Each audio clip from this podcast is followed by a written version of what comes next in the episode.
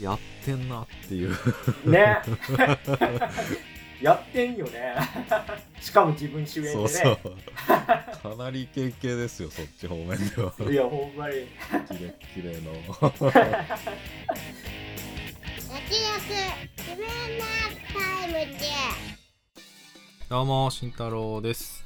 どうもそばですこの番組は映像業界で働く編集マンとアニメ業界に携わる構成作家が映画について話すラジオです。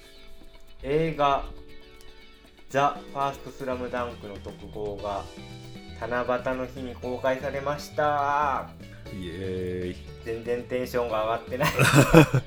イエーイ。というのもですねいや特報来たと思って YouTube をこう見たわけですよね。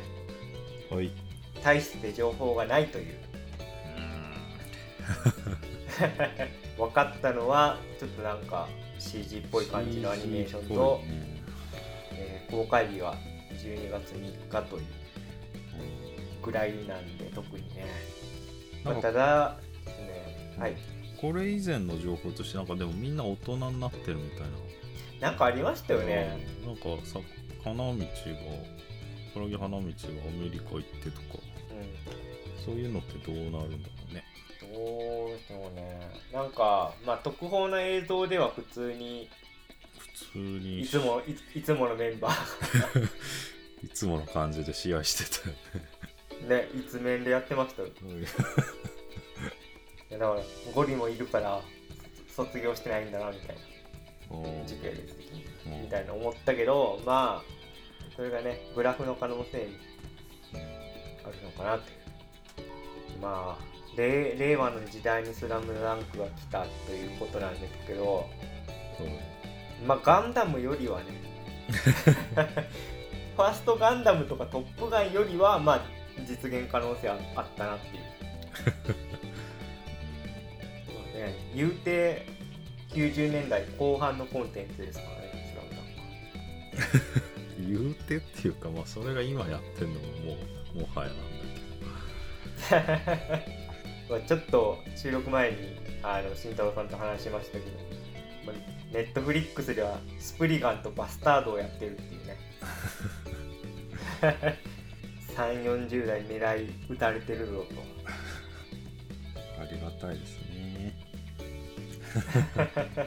完全にターゲティングされてるっていう感じですがまあちょっとカーボーイビバップの例もあるんで 打ち切りにはなってほしくないなと。好きだけじゃどうにもならなかったビバ まあでも難しいですよね。僕あのスプリガンは見てないんですけど結構時系時系列っていうか時代設定をなんか現代に近づけてるみたいな噂も聞いたんで。まあまあでもアニメだもんね今ちょっとネットフリックスは僕は休眠中なんですけど評判によっては再開しようかなと。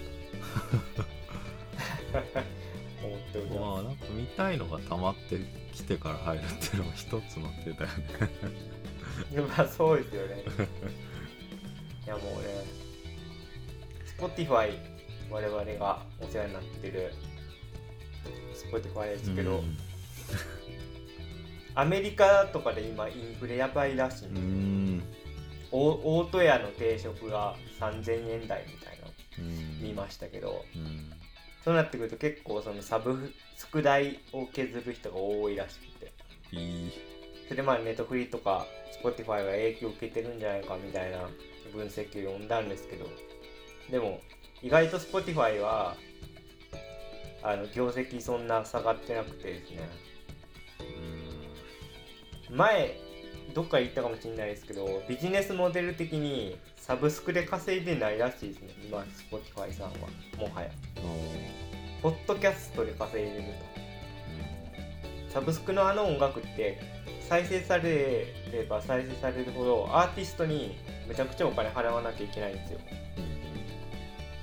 けどポッドキャストってまあ僕らがやってるような大体素人がまあプラットフォームとしてこう活用するかもしくは Spotify がお金出してオリジナルコンテンツ作るっていう、まあ、2パターンあって。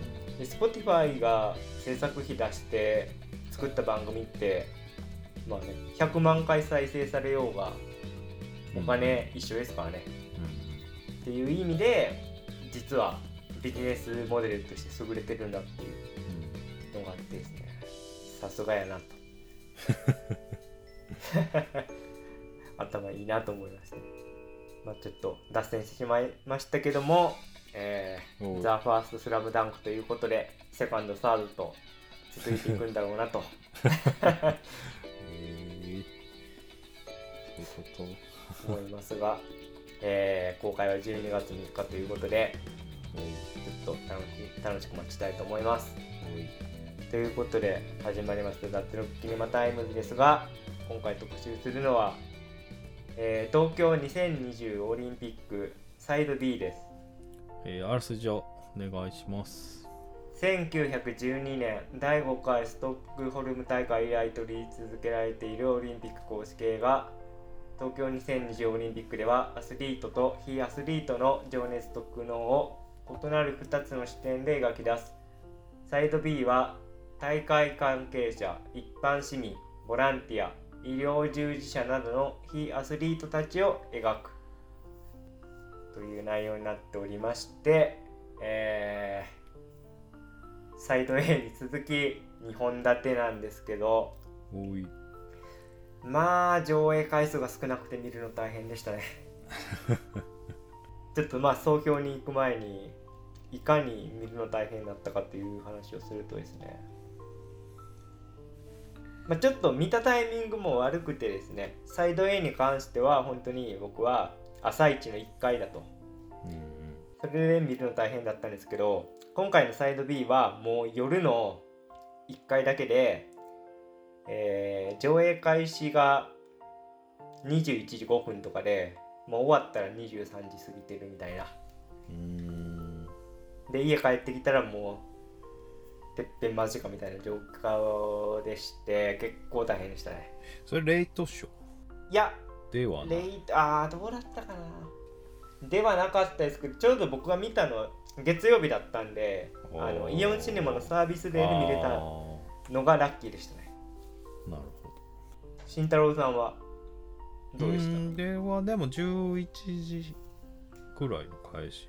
まあ比較的あーまあまあ選択肢が多いねのでまあそれ選んでいった感じかな。なるほど。ちょっとなんかサイド A と比べるとやっぱりその上映回数減るの早いっすね。あまあもう初っ端からね。うん。絞られてるなという感じでしたが、うん。まあわかんない。大体あれかもしれないですけどね。その「ちはやふる」とか「寄生獣」もなんか前編が上映回数多くて、まあ、後編少ないみたいな印象もあったんで、うんまあね。一般論的にこうあり得る上映回数の変化かなっていうのもありつつ まあお客さん入ってないからうん。余計締め上げられてるのかなっていう変な勘ぐりもしてしまい ました。ちょっと、まあということで、えーまずは総評から参りたいんですけども、えー今回のサイド B ですね、えー私曽我はぶっちゃけサイド A の方が良かったなとうん。思っております。でうーんまあサイド B はあのちょっとあらすじの時に若干言いましたけど大会関係者一般市民ボランティア医療従事者などの非アスリートたちを描くってことだったんですけどうん森さんバッハさん橋本さんとその他でしょ。うん。って感じでなんか僕は結構その医療従事者の人とか裏方さんをもっともっと出してほしかったなというかまあそういうとこ期待してたわけですけどね。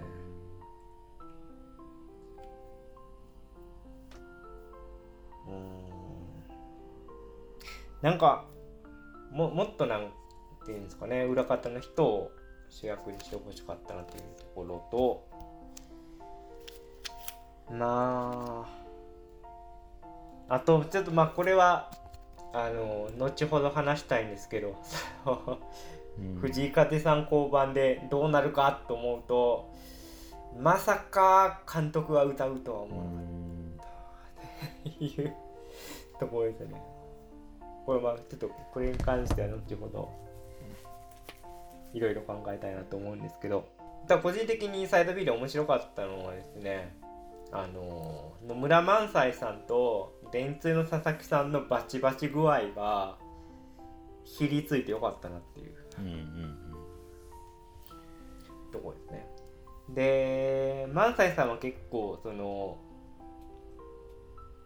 なんていうんですかね、鎮魂と再生だっていうことを言ってんだけど、まあ、佐々木さんは、いや、広告屋のプライドがあるんでね、みたいな感じで、噛み合ってねっていう。う んところで、これは、マジで、あのー川瀬さんのカメラが入ってくれないと分かんなかった部分ですよ。このこの対立はねうん。まあまあ撮ってたんだっていうのはあるよね。うん。結構さすがに文春さんでもこれは取れないだろうっていうところが、まあ、単純に面白かったですね。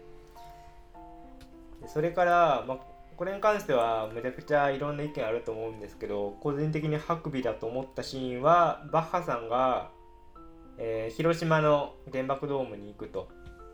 でそこで、まあ、結構、えー資料館とか見て、まあ、バッハさん泣いたりして。でその前後にそのデモ隊の人がね抗議活動しててで、まあ、それに対してバッハさんがちょっと対話をししましょうみたいな感じで歩み寄るんだけどまあちょっとそこで噛み合わないというかバッハさんは対話しませんかって言ってんだけど怒鳴り続けるだけっていう。でものあれだよね、その対話しに行くのはうん。都庁前だったような気がする、あれあれ都庁あ都庁だ。うん、場所は別でですうん別ですね。でそのシーンがあって、まあ、これは完全にそのバッハさん視点で川津監督がカメラ回してるから結構まあデモ隊の人悪者みたいになってますけどまあ逆のカメラで見たら多分バッハさん悪者になるんだろうなっていうそのバイアスがあるんで単純にあの善悪でくくれるもんじゃないですけど、まあ、あのシーンなんかはちょっと密着してないと撮れない映像だからそこはちょっと個人的には面白いなっていうか。うん。まあそれをして結構森さんとバッハさんの PR 映画じゃないのかっていうような意見もあるんだけどまあまあ確かにその側面は否めないなっていう。ちょっと思いましたね。ちょっと述べてきたようにですね面白いシーンもあるんですけど個人的にはもっと裏方さん出してほしかったということでうんサイド A の方は個人的な楽しめましたね。えっと僕の投票はこんなところなんですけども慎太郎さんはいかがでしたでしょうか？まあその流れで言うとその、まあ、バッハさんと森さん、まあ、結構そのよいい感じで取り上げてたよ、まあ、特に森さんなんてあんな切り取り方を するとはっていう意外なうん。結構人間味のとこも見せてるみたいなとこもあって。そうですね。だ今回は結構オリンピックにオリンピックそのものは結構肯定的だなっていう印象はありましたね、でまあ前回はアスリートを通しててまあ結構アスリートの比重が多くてね。でも今今回はもうやっぱりオリンピックそのものに対しての視点があるからまあ、見応えはあったかなと思ったし、まあ、この大会を通して見えてくまあコロナとも戦ったしネット社会とも戦ったんだなっていうのも見えてきたしまあやっぱり記録映画としてはまあ本当にこれでも見てよかったなっていうのはまあ思いましたね。なるほあとねなんか結構まあドキュメンタリーゆえなんだだとは思うんだけど結構見る人によって意見違うなみたいなのは思っててなんか鏡みたいな映画だなみたいな。なんかこう森さんの捉え撮り方だってまああの去っていく様を撮ってるとも撮れるし、まあ、森さんをもうちょっと生かすこともできたんじゃないかみたいなバランスでも見れるし。でその後女の人があの会議にめっちゃ参加してくるんだけどボンボンボンボン。まああれも良きシーンとも撮れるしただ頭数増やしただけではどうにもならないんじゃないかみたいな風にも俺は撮れると見え見えたんだよね。でそれぞれの問題点がねどんどんあのそれぞれから提示されるんだけどもなんか最終的にアイヌがどうとか言い出してなんかなんかあの構成がなんか変な不思議な感じだなっていうのは、まあ、全編にわたって思いましたね。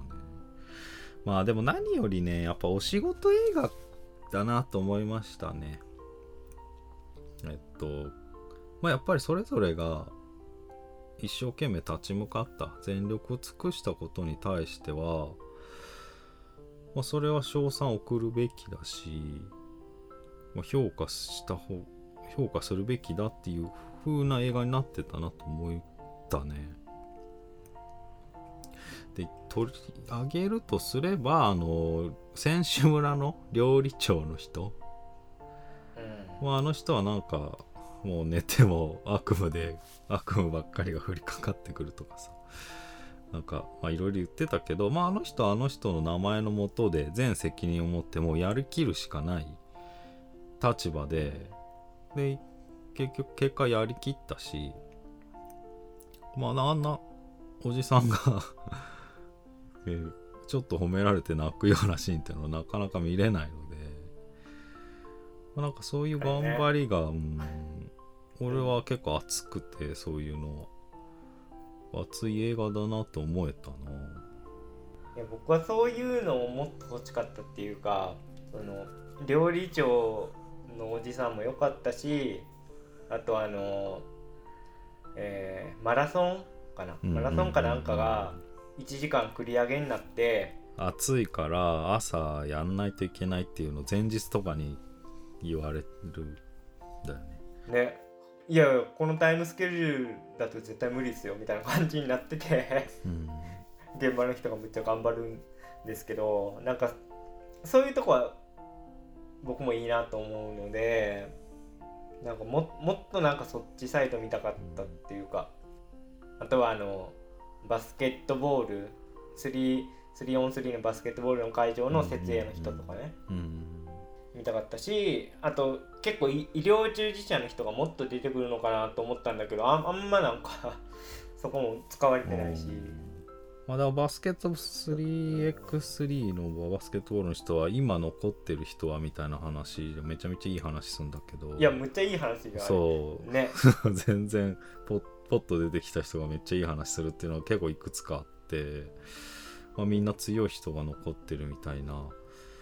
なんかこうまあ世間ではもう伸びちゃってボランティアもガンガンやめてって、はいあこの大会も失敗なんじゃないかみたいな中でも、まあ、頑張ってる人がいるんだよっていう視点は、まあ、めっちゃ大事だなとは思うん。思えたな、まあそれらがとまあ大会自体を失敗だみたいな人もいるだろうしあいるんだろうと思うんだけどでもそこでなんか全責任を持って踏ん張った人たちがいるんだなっていうのはそういうとこは、まあ、評価してもいいんじゃないかなってやっぱ思ったししかもまあ、この映画を見ずになんか観客動員だけを取り上げて失敗だってなんかつぶやいてる人っていうのはなんかそれ言いたいだけだなっていう。まあ見るべきですよね。まあそれに言及したいのであればそこまでの、うん労力は支払うべきだし なんか失敗したからってなおあなたに何の得があるんですかっていうか。なんかうーん。まあなんか誰も入ってない誰も入ってないって騒ぐ人は、まあ、何をどうしたいんだろうなって思う。まあそういうものに対しての映画になってたような気もしましたねまああと森さんのなんかもう全然ちゃんと撮ってないっていうかもう一瞬の話でなんか名刺を左右の手で押してるシーンがあって。ありましたね。これ両方の力で押してるから保たれるんだみたいなこと言ってて。まあ何の意図で言ってるかは全く分かんないけど。まあやっぱり左も右もあってそれで保ってるんだよっていう風に俺は捉えられたかな。まあ監督はそういう意図で入れてると思ったかな。っていうようなものも出てた映画だったな。まあサイド A に比べてだいぶ肯定的だったけど全体的に。そうですね、うん。って感じですかね。はいありがとうございます。じゃあどっから話していくべきか。なんかちょっとまあ今の総評を聞くと慎太郎さんと僕の間にも温度差あるなって感じなんですけどうん。その僕はちょっと引っかかってるのは、まあ、森さんバッハさんに対してよく描くっていうかそこは別に僕全然いいんですよ。なんかだからぶっちゃけ、まあ、森さんとか世間では叩かれてるけどまあ一緒に金の蔵とか飲みに来たらいいおじいちゃんだと思うんですよね なんかまあ分かりやすく言うと森さんすら多様性の一つではないかみたいな。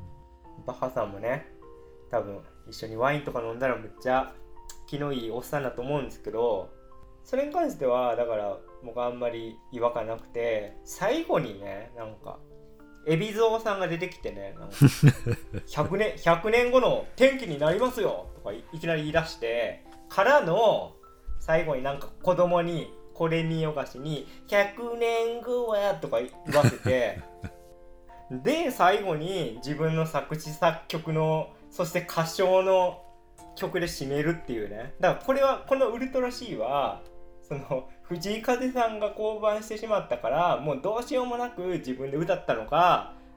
だからねそれ前俺言ったと思うんだけどやっぱり映画に自分っていうものをまあ落とし込む作家でっていう話はしたけど、まあ、今回途中まで見ててねあれでもそうでもなかったかなと思ってたんだよね見てる最中。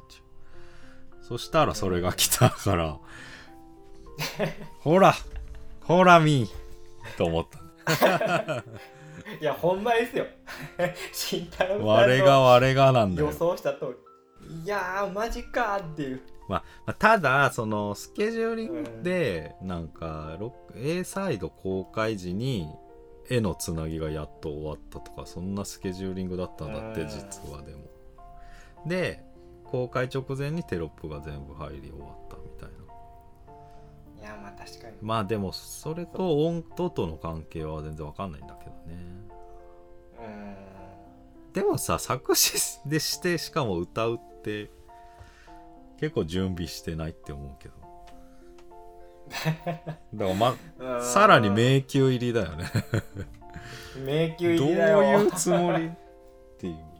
いやなんかもう本当にこの謎を解き明かしたいから 大好きな 5, 5チャンネルに行ったんですよ。おうお大好きな5チャンネルでなんか情報ないかなと思って見てたらその結構電通批判的な内容をはらんでると今作は。ううんうんだから藤井風さんサイドからちょっと降板したんじゃないかっていう説もあってそう考えるとなんか監督の大変だったのかなっていう 見方もできるなっていう。あもうでもそこで選択肢が出てきたのが「私歌うわ」だったってこと。まあそうなりますよ だでももしそうなんだとしたら本当に本編の内容とリンクするというかこの東京オリンピックっていろんな人から批判されて、まあ、開催を望まれてないオリンピックうん。史上最低のオリンピックだっていうような証言も本編の中にありましたよね。うん。だからそういうむちゃくちゃ批判にさらされて大変だったけど現場の人たちの力でもってなんとかやり遂げましたよっていう、まあ、内容にまとまってるじゃないですか。うんだから今回のサイド A サイド B も、まあ、むちゃくちゃ批判されてたけどそして予期せぬ降板とかあったけどなんとか監督は頑張ってうん。フィルムにまとめましたよっていう風にも読めなくないなと思って。うん。ちょっと本編とリンクしてきたなっていうのが、まあ、個人的なあの推測ですけどね。うん。まあ本当に制作はっていうか編集とかも、まあ、撮影もコロナになっちゃったし、うんまあ、めっちゃ大変だったのは事実らしいけどねそうでしょうね。僕はでもサイド A の方が本当に好きなんですよね。だからサイド A だったら100年後に残ってもいいかなっていうか。なんかサイド A って本当によくできてるなと僕思ったのはなんなんていうんですかね民族と国家の二重性でこうアスリートがもがいてるっていうとこはうん一本筋があると思ってそのあのーモンゴルに行ったね。柔道選手もそうだしあとまあ多分慎太郎さんがサイド A の特集の時に言ってましたけどあの琉球空手の人とかもそうじゃないですか。沖縄っていうのはんやっぱ日本っていう国家と琉球民族うん。のその二重性に苦しんでるうん存在だから、そういうとこを捉えた素晴らしい映画だと思うんだけどサイド B に関してはマジでなんか森さんバッハさんそして五輪の年に生まれた橋本聖子さんみたいな。そこしかなんかあんま印象ないっていうか。橋本聖子さんのなんか打つ見せ方も不思議ななんとも言えない。なんとも言えないでしそょう森さんの息子と同じ年でみたいなことがあって まあ完全完全にその親子として描いてるじゃないですか。森さんと橋本さんは親子の絆でみたいな。やっぱいいこととして撮ってんのかね俺は。僕はそう感じましたけどね。そこになんか批評的なうん。視点をない気がしてなんかねすごいゆ唯一なんかその批評的な視点があるなと思ったのはちょっとお名前忘れましたけど IOC の日本の人が出てきてその森さんがうんうん失言で降ろされた時に、まあこれはなんか日本の村社会が生んだものだみたいなことを言ってたんですよね。でそそこをもっと膨らましてほしかったっていうかそ そその視点やっぱ面白い。まあ、日本にとっても良かったっていうとこうん、そうそうそうそう。それが言っててだからちゃんとなんかそういう外側のうん。視点もちゃんと取材してるからなんていうか川瀬さんが。だからこれ単なるプロパガンダになってないじゃないですか。だからうん森さんバッハさん最高ってしてないとこは良かったんだけどもうもうちょっとなんかそそっちがうん。膨らんだ方が個人的には良かったかな。まあ多分森さん多分ね近くにいたらむっちゃいい人だからどんどんこうそっちにひ引っ張られたのかなっていうのはありますけどね。うん。まあでもそうなのね。全体的にあるんだけどなんか惜しいとこでもうパツンって終わっちゃうパターン結構あったよね。そうですよ。うん。もももっと見たいのになっていうのはありましたよねと僕の見方が意地悪すぎるのかもしれないですけど萬斎さんと佐々木さんのとこはももっとなんか もっとあったんじゃないいかないう。やそれこれ以上無理だろみたいなのはあっただろうね。まあもっと撮ってるよね絶対。撮ってる。だからあのーえっ、と椎名林檎さんとかも出てきてたしその、えー佐々木さんがパクったとされるね Perfume のうんあ振り付けの人いるじゃないですか。女の人も出てきてたし。ーうん。いやもっとなんか面白い映像あったんじゃないかなって。まあなんかまず見たいのはあの8人の会議シーン見たかったんだよな、見たいっすね。まとまらないまとまらないって言うけどどんな感じだったのか。うだってもう途中本当に萬斎さんがもうなんか絶望するっていうかあの 俺あのちょっとあれ思い出しましたプロフェッショナルの安野さんのところでなんかみんなに何も伝わってないのが分かりましたみたいなって言うじゃないですか。あれと同じこと言ってると思って死者でね。うん。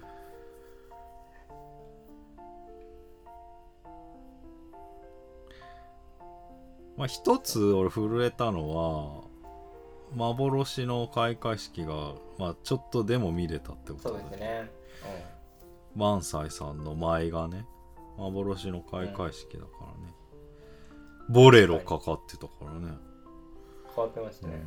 うん。やる震えたな。うん、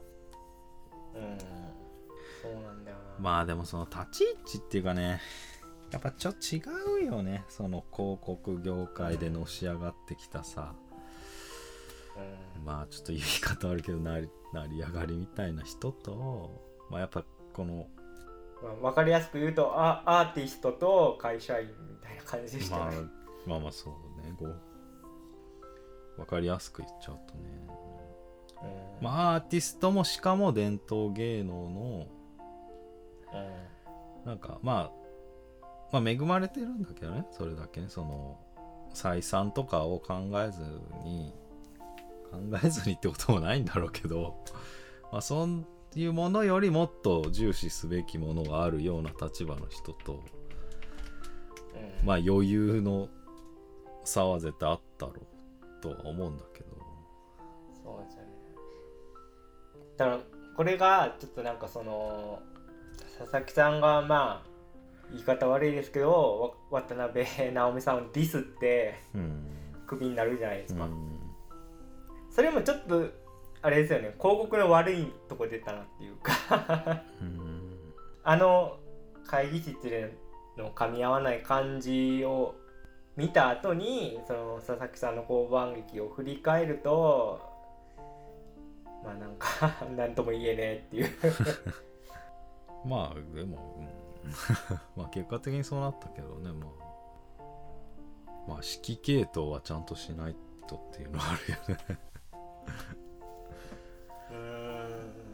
でもあれどでも座組的には一応萬斎さんが一番上なんじゃないですか？ああでも総合統括だね。そうですよね。まあでも解散したけどそのシナリンゴとか7人のチームは解散した、でその理由は式典の簡素化を短期間で進めるため権限を一本化する。とまあ まとまんなかったんだろうなっていう。まあの感じを見るとね。やっぱあれなんですかね。なんか誰か言うてましたよね。あの映画の中でも。一人一人がこう効果強いから。あそれ佐々木さん じでも自分でも自分含めてってことでしょ。だうん。先先導多くてってやつでしょ。うん。制作の現場では必ずあるよねうん。でもまあ萬斎さんがトップだったらちょっとなんか、まあ、無理だったのかな。そこでまとまるのは。うん。まあトップダウン方式ではなかったってことで統括と言っても。そうでしょうね。なんか平行線って感じでしたもんね。うん。いやだから佐々木さんがその引き継いで私がやりますっつってまあ広告マンのプライドがあるみたいなこと言ってた時のうん。野村萬斎さんの顔、え？みたいな。めっやばいでしょ。ほんとバチバチでしょあれ。いちゃ見どころだった。でね引き継いで引き継いでやろうとしてたのがまあ渡辺。渡辺直美さんのっていうね。うん。そう考えるともういたたまれないですよね。いろんな意味で、でも一応残るもんね組織にはね。開会式じゃなくて。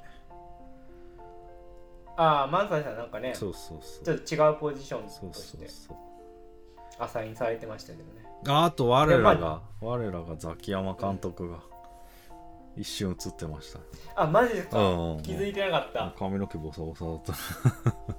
えー、高橋監督でいやー入ってたか。幻本当に。幻だね。いや。だからそういうものにね思いを馳せたりするとねうん くーって感じなんだよね本当に。いやもうだいぶディープな見方ですけど、失われたものがいっぱいね。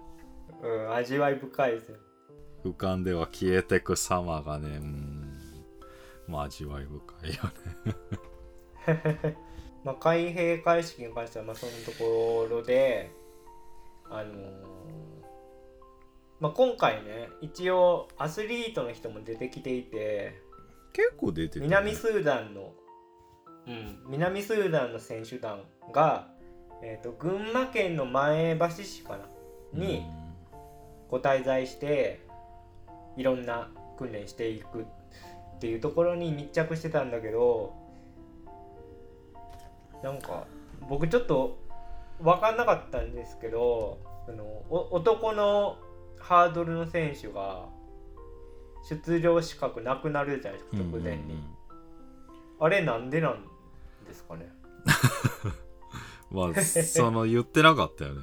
直接は何にも、理由を言ってないから僕分かんなくて、ええなんで？みたいな。全く分かんなかったのだ結構それまで丁寧に密着してるからそれこそ感情移入してるわけですよねこっちとして。は、うん。いやが頑張ってくれよみたいな感じで見てたのになんか 直前になっていきなり、1年伸びてね、うん、うん、えっとね南スーダンの国際パラリンピック委員会加盟が間に合わなかった。えー、そんなことある？嘘でしょ。いやーそんなことあるんですね。あんなに頑張ってたのに。まあでもそこ確かにはっきりさせなくて、うん。うんもうちょっとね ストーリー知りたかったっていうのはある。そうですよね。あとバドミントンとかかな。事故もあったしあと震災のうんまあまあ震災から始まってうん。うんあそこねあそこは良かったですよねちゃんとあの顧問の中学の顧問の先生に話聞きに行ってね。うん、ああだからそっちもあるしでも桃田健と桃田選手もね。話もあるのねまあそっちは負けちゃうっていう結末でね。うんまあそういうのまざまざと見見せつけるのはあの リレーの バトンを落としたやつでね。うん。大失敗っていう象徴するかのようなね。そうですね、確かにそう言われると、うん。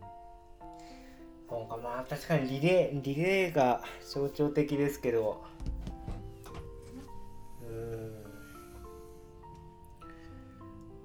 あんまこう成功したっていう感じのシーンって少ないですよね。少そう思うと。うん。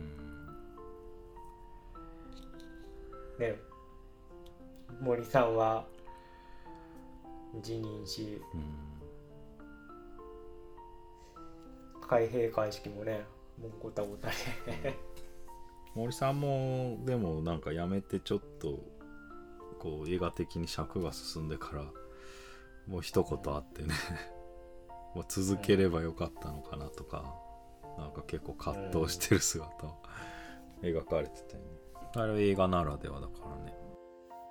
まあそうですね。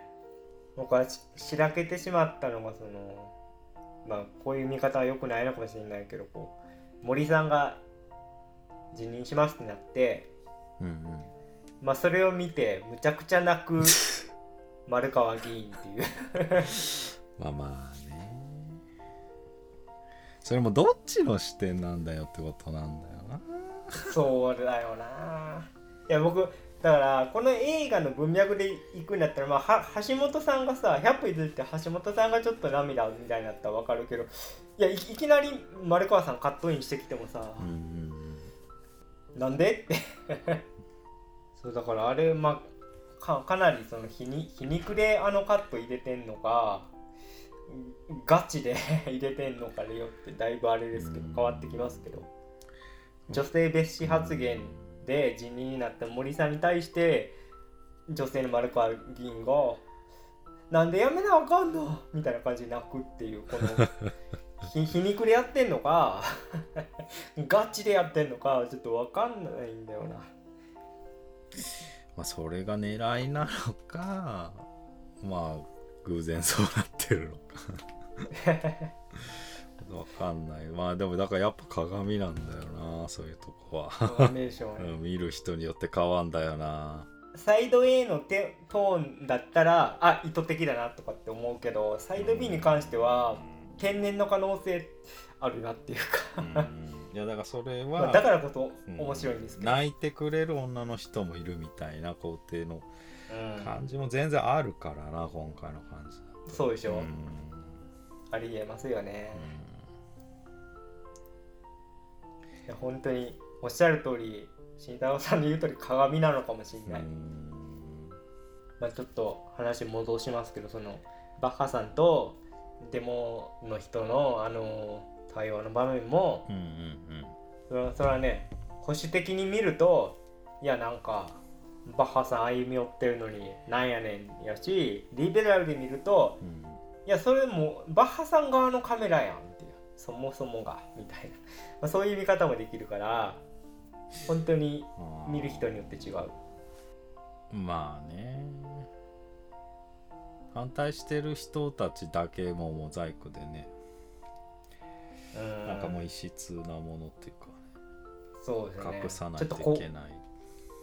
ううん。でもまあプライバシーまあそれはもちろんあるんだけあなどってるけどまあ異質だよなでも映画通異してみて。質っていうかまあぶっちゃけ僕怖かったですけどね。うんうん。うん。まあそういう思う人もいる。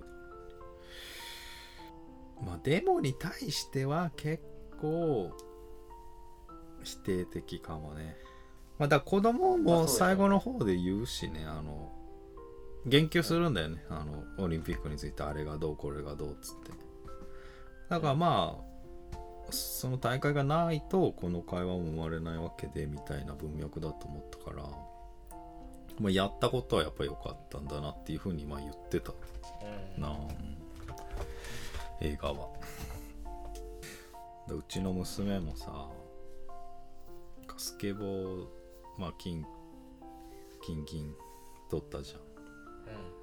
そうですね。まあ、そういう大人がさまあそういう話してたらさ。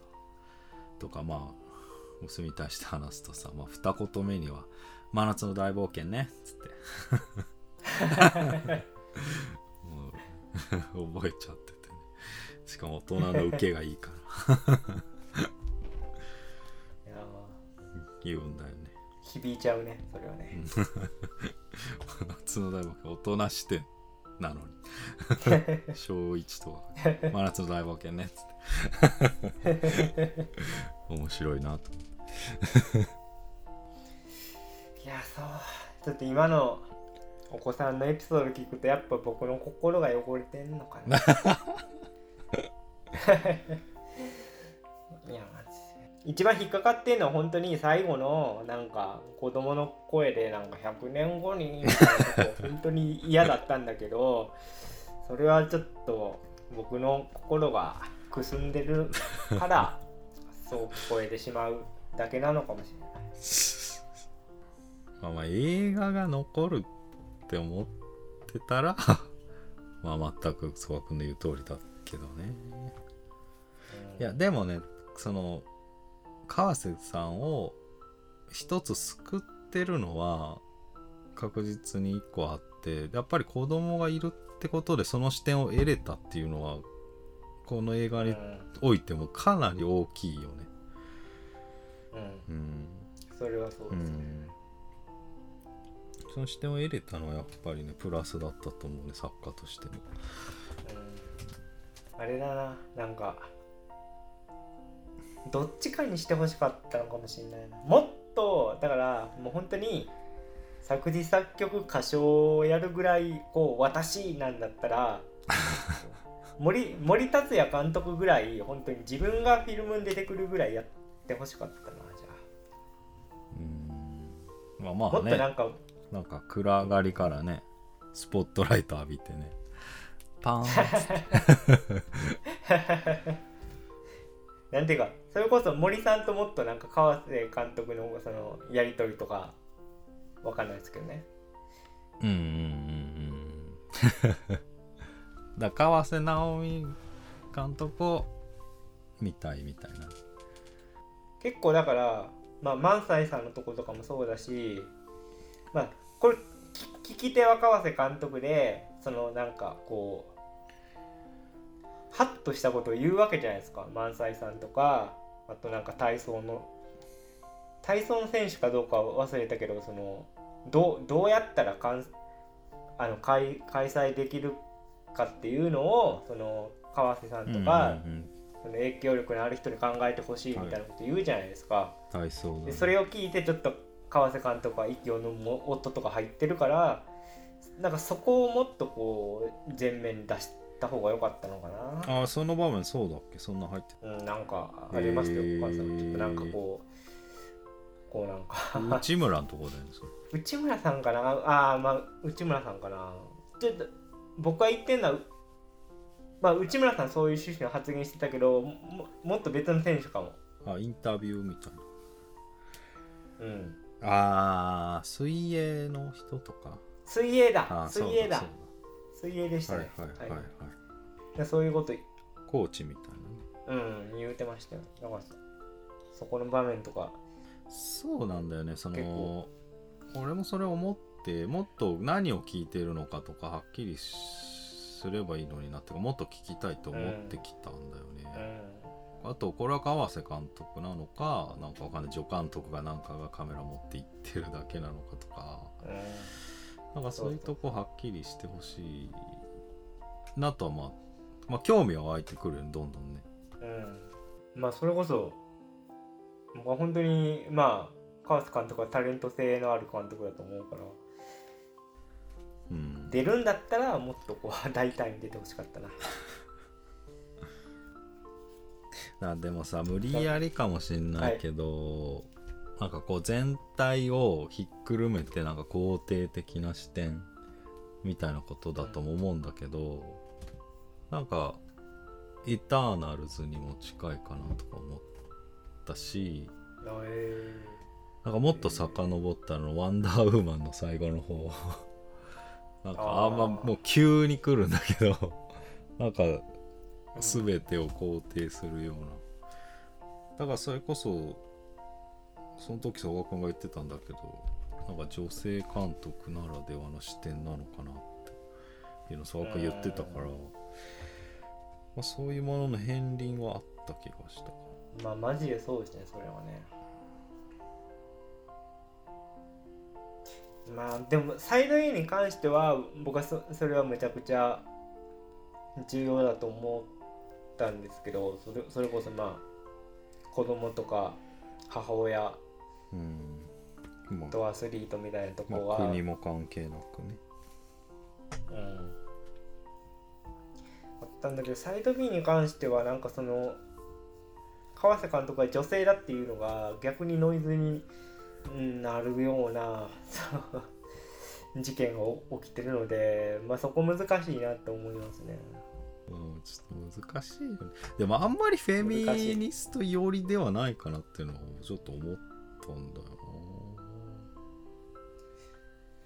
まあそれはちょっとわかんないなだからああまりフェミニスト寄りにするとそれこそお偉いさんがいい顔しないんじゃないですか？なまあそれはあるうんあるっていうかまあどこまで入ってるかわかんないけどね、まあねそうなんですけどね。まあ、それ以上にまあ自分みたいな感じだよ まあちょっとね。他人なんでそれはっていうねなんかねそこはかとなく見えた気がしたな。サイト A の時は本当に慎太郎さんがまあそういうこと言うじゃないですか。こう川瀬直美監督の作家性みたいなところはちょっと自分があってっていうことをまあおっしゃっててまさかその伏線回収はサイト B のラストに来ると思わんやん。ね うんありがたいですね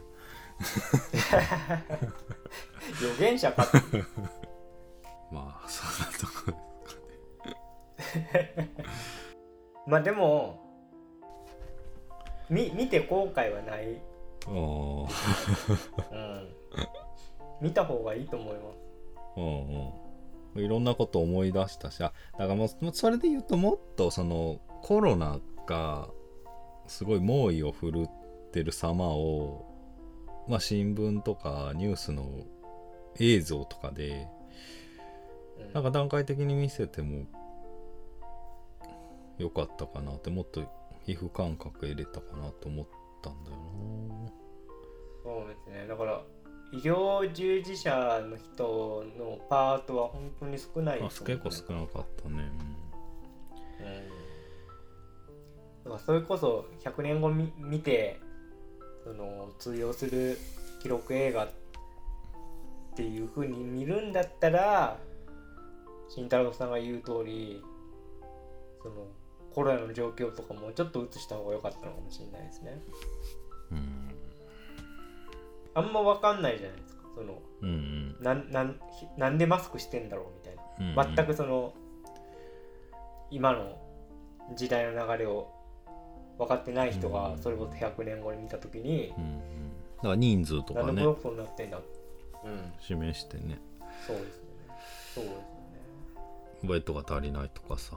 まあすまあなかったもんね、多少そのワクチンに関しては、あのなんかズームの国際会議みたいなところでワクチンはあったね。確保できるのかとか、まあ、ワワクチンの効果はそうそう。かからないものなのかそうそうそうそう、それに対するなんかやり取りは映してましたけどね。ワクチン接種開始みたいな見出しだけでもおおって思うけどね。そうですね。まあまあただ尺的に き厳しいものはあると思うけまあ、僕たち2人でオリンピック開会式一緒に見たわけですけど、どああ。それのまあ、それの裏側でこういうドラマがありましたよっていう風に見れば、うんまあ、より楽しめるんじゃないかなと。開会式見てる前提ですけどうんうん。な観客が。でもそういうことを言うような人もいたよね。なんかみんなで同じものを見てるんだっていう。それがいいみたいな。あありましたね。うんうんうんうん。うん。まあ、それも一つの意義だよねオリンピックそうですね。街の声でありましたよね。それねうんうん、そうそう街の声一般人まああの開会式見てる時こんなことになるとはね 確かにな。まあね、僕ら都民なんで10万円ぐらい税金使われてるわけですけどね。お金問題ねお金問題あんま言わなかったね言わなかったですね。それこそ僕はあのザハ・ハリドさんの国立はいはいはい。のこととかやってほしかったんだけどな。そっから始まってるからね。そうなんですよね。エンブレムロゴがパクリとかかね。いやマジで。でもそうしたらとても2時間で サイド C サイド C 絶対必要だなサイド C まあそう考えるとまあちょっと川瀬監督お疲れ様でしたってことかもーし死ぬでしょ素材管理だけ、れないなね。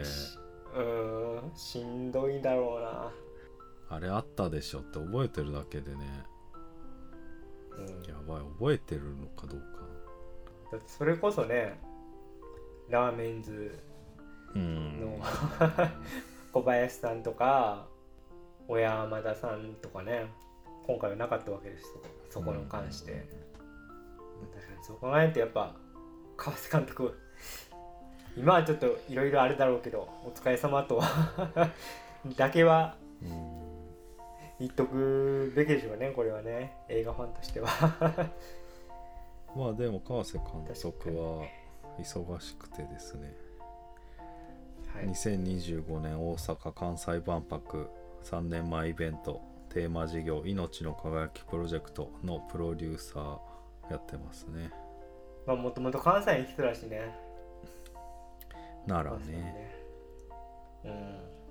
まあこれちょっとこじつけですけどやっぱな奈良ってこう伝統的なところじゃないですか。うんうんだから結構やっぱ萬斎さん側にシンパシーあったのかもしれないなあの感じだと。うんあとそれで言うと森山未来さんめっちゃいいこと言ってたよね、めっちゃ言ってましたね。えーめちゃめちゃ良かったな。なんか森山さんの紹介する時のテロップがダンサースラッシュ俳優になってて、うん。ダンサーの方が先に来るんだと思いました いやまあ今回は ダンサーとして切ってるからってことじゃんそれ。まあねわざわざイスラエルまで留学してるしね今回ね なんかダンスの振り付けが映る前になんかあれだよね寺かなんかのさお坊さん？なんか振り付けトレースしてるっていうかが映ってから森山未来の振り付けに入るよそうでしたっけ？ちょっと僕ねなんか足をバンって打ちつける動き、ああはいはいはいありますね。うん。まあ、そういうとこ力入ってたな。とうん。だからそのまあ死者へのへの思いまあ、まあ、鎮魂でもあるっていう話はさ、まあ、いろんな人はするけどさ、だからまあオリンピックを去っていった人たちへの対する映画でもあったよね。それは。ぐらいっすかね。うんいやーちょっと長くなってますね。まあ要素多いからねうんそうなんですよ。語り汁のある作品だということで。うん。でもこれはおすすめはするんですかね？おすすめどうだろう。僕正直僕はサイド A の方が進めやすいですけどね、まあ、それこそサイド B は本当に慎太郎さんの言葉を会話りるとか鏡のような作品なんで合う合わない大きい気がするなと思いますまあ、ドキュメンタリー好きなら全然見応えあるよ。ああもちろんもちろん確かに。プロジェクト X 感はサイド B の方がねあありますから。まあまあサイド B まあそうね。まあ AB 含めて。まあ見てよかったということでいいですかね。そうですね。まあまあ、まあ、俺らは完全に見てよかったんだけど。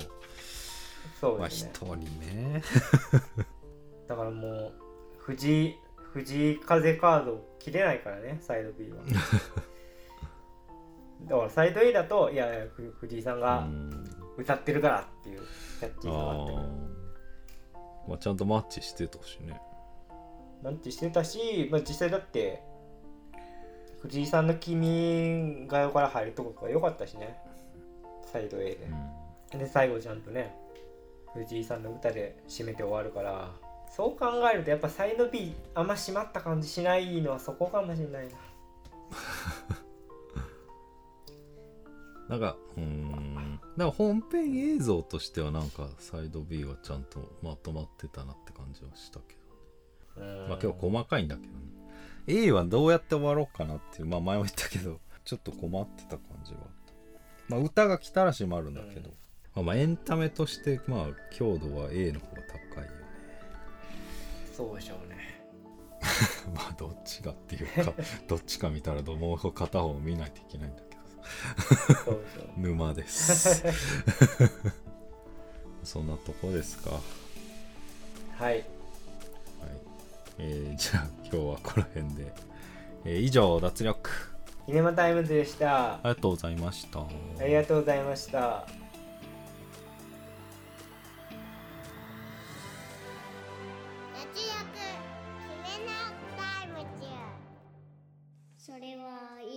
どね。